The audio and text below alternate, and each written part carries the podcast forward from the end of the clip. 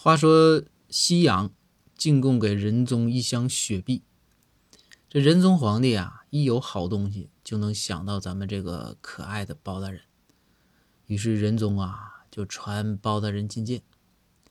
来到仁宗的书房，仁宗就说：“来，包爱卿坐下，咱老哥两个啊，好久也没有促膝长谈了。”我这儿啊有西洋进贡的一箱新式饮品，给你尝尝。这包大人这开心呢，心想：你看，满朝文武，皇上最稀罕我。于是包大人呢也坐下来啊，面对着皇上坐下来。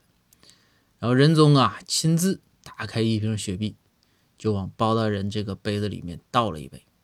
结果没操作好，就这个杯子哗啦一下子洒了。洒了之后啊，包大人看着满桌面上这个泛起的气泡啊，汗都下来了。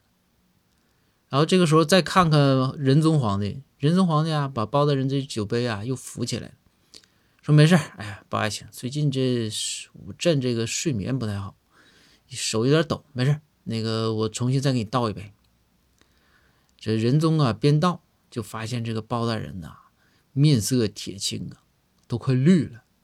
然后啊，这也鬓角都出汗了。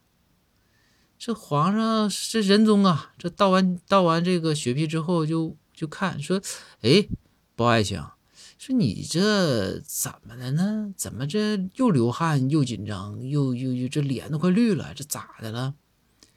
然后这个时候啊，包大人缓缓的说，用这个非常非常颤抖的声音说：“说说说这个。”呃，皇上，我猜这杯水里是不是有毒啊？